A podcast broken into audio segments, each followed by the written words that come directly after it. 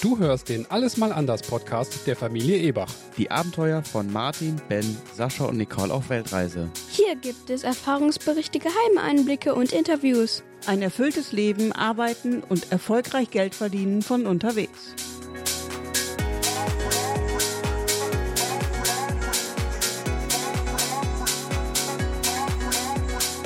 Folge 10. Kuala Lumpur, die geilste Stadt der Welt. Wir hatten alles in allem eine wundervolle Zeit auf Bali und auch auf Lombok. Aber jetzt wird es Zeit, einen unserer Lebensträume in Angriff zu nehmen. Weihnachten und Silvester in Sydney, Australien. Bevor wir jedoch nach Australien fliegen, dachten wir uns, hey, lass uns doch nochmal zurück nach Malaysia. Johor Bahru an der Grenze zu Singapur hat uns wirklich gut gefallen. Wie muss dann erst das deutlich größere Kuala Lumpur sein? Die kurze Antwort darauf, Kuala Lumpur ist einfach nur genial. Im Prinzip ist Kuala Lumpur wie Singapur nur in billig. Der Lebensstandard hier ist extrem hoch für eine Stadt in Südostasien. Wer will, bekommt hier fast alles. Es ist fast so sauber, fast so schön, fast so cool wie in Singapur, nur nicht eben ganz. Dafür kostet alles im Vergleich nur ein Drittel. Das Preis-Leistungs-Verhältnis ist phänomenal. Wer es braucht, findet aber auch die hochpreisigen Optionen.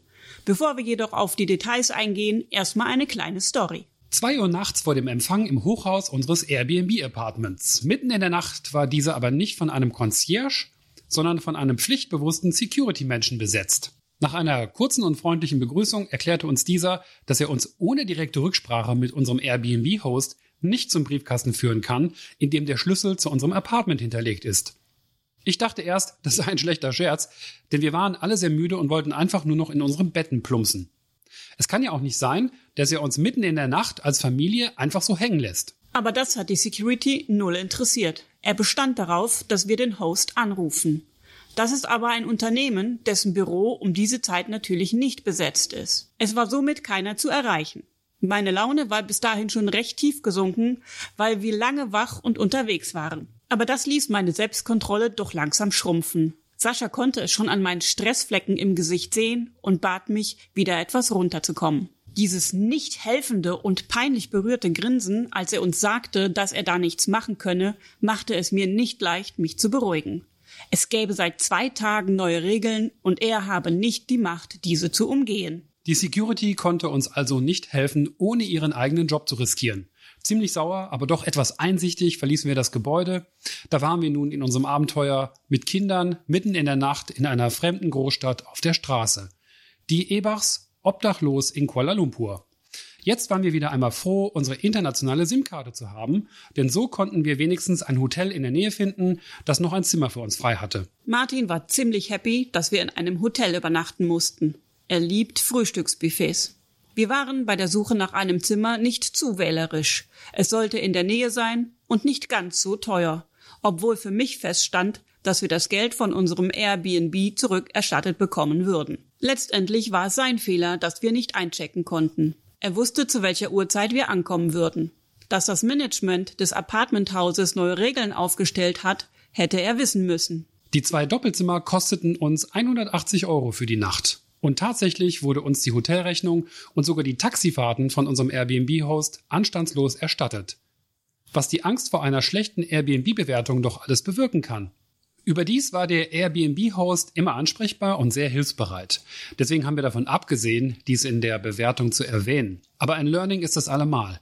Zur Erklärung, die Airbnb-Hosts sind nicht immer gerne gesehen, weil sie im Prinzip ein Business betreiben und oft die Security hierfür nicht bezahlen. Am besten ist es also immer zu Businesszeiten einzuchecken. Das bedeutet aber, dass man manchmal einen doppelt so teuren Flieger buchen muss und das geht dann auch nicht unbedingt. Also eine ultimative Lösung haben wir noch nicht, aber wir sind in Zukunft auf alles gefasst. Im Hotel angekommen waren wir dann um vier im Bett. Dennoch war unsere Nacht im Hotel kurz, weil irgendwelche Idioten schon um sieben Uhr angefangen haben, Klingelmäuschen über das Hoteltelefon zu spielen. Vielen Dank dafür. Martin fand das Buffet im Hotel richtig super. Um 12 Uhr konnten wir dann endlich in unser Apartment einziehen. Das Apartment war für die paar Tage genau richtig. Das Beste an diesem Apartment ist die Location und den dafür doch sehr bezahlbaren Preis von 42 Euro pro Nacht. Es ist nur fünf Minuten Fußweg von den berühmten Petronas Twin Towern und dem KLCC entfernt. Extrem praktisch ist die Surya Shopping Mall, im KLCC. Hier gab es wieder alles, was wir brauchten. Auch einen Food Court, in dem es fantastisch leckeres Essen für kleines Geld gibt. Sogar vegane Optionen.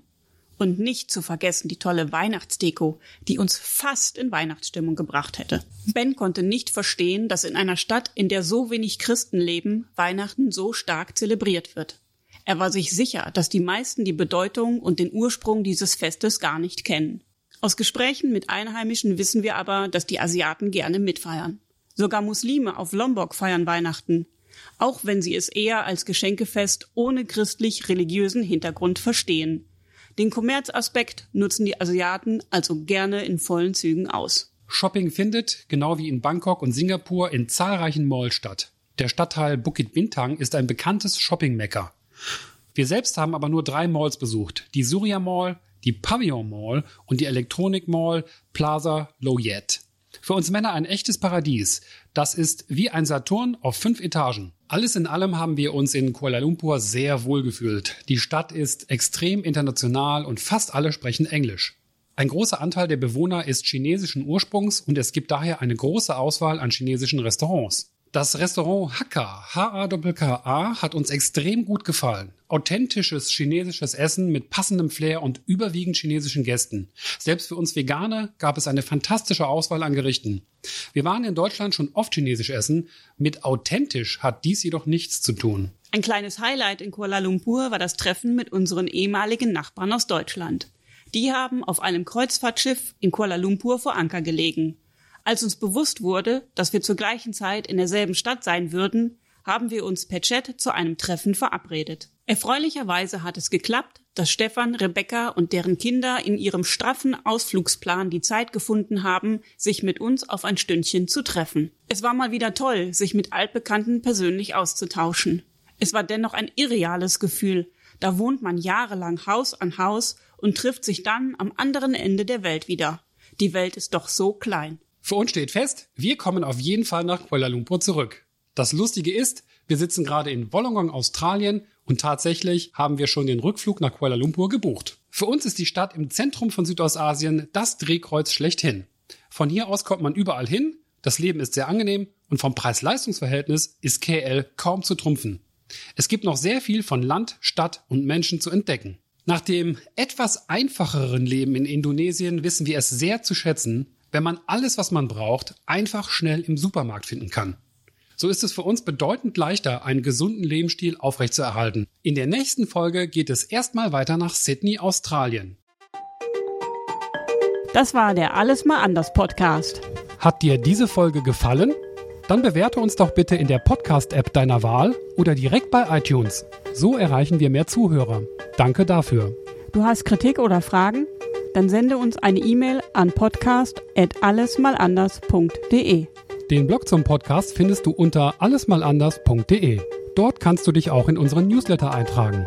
Hier gibt es noch mehr Tipps, Tricks und weitere Informationen über unsere Reisen, Abenteuer, die Arbeit und das ortsunabhängige Geldverdienen. Zum Podcast gibt es Bilder und Videos auf Instagram unter alles.mal.anders. Genauso heißt auch unsere Community auf Facebook alles.mal.anders. Bis zur nächsten Folge. Ewachs out.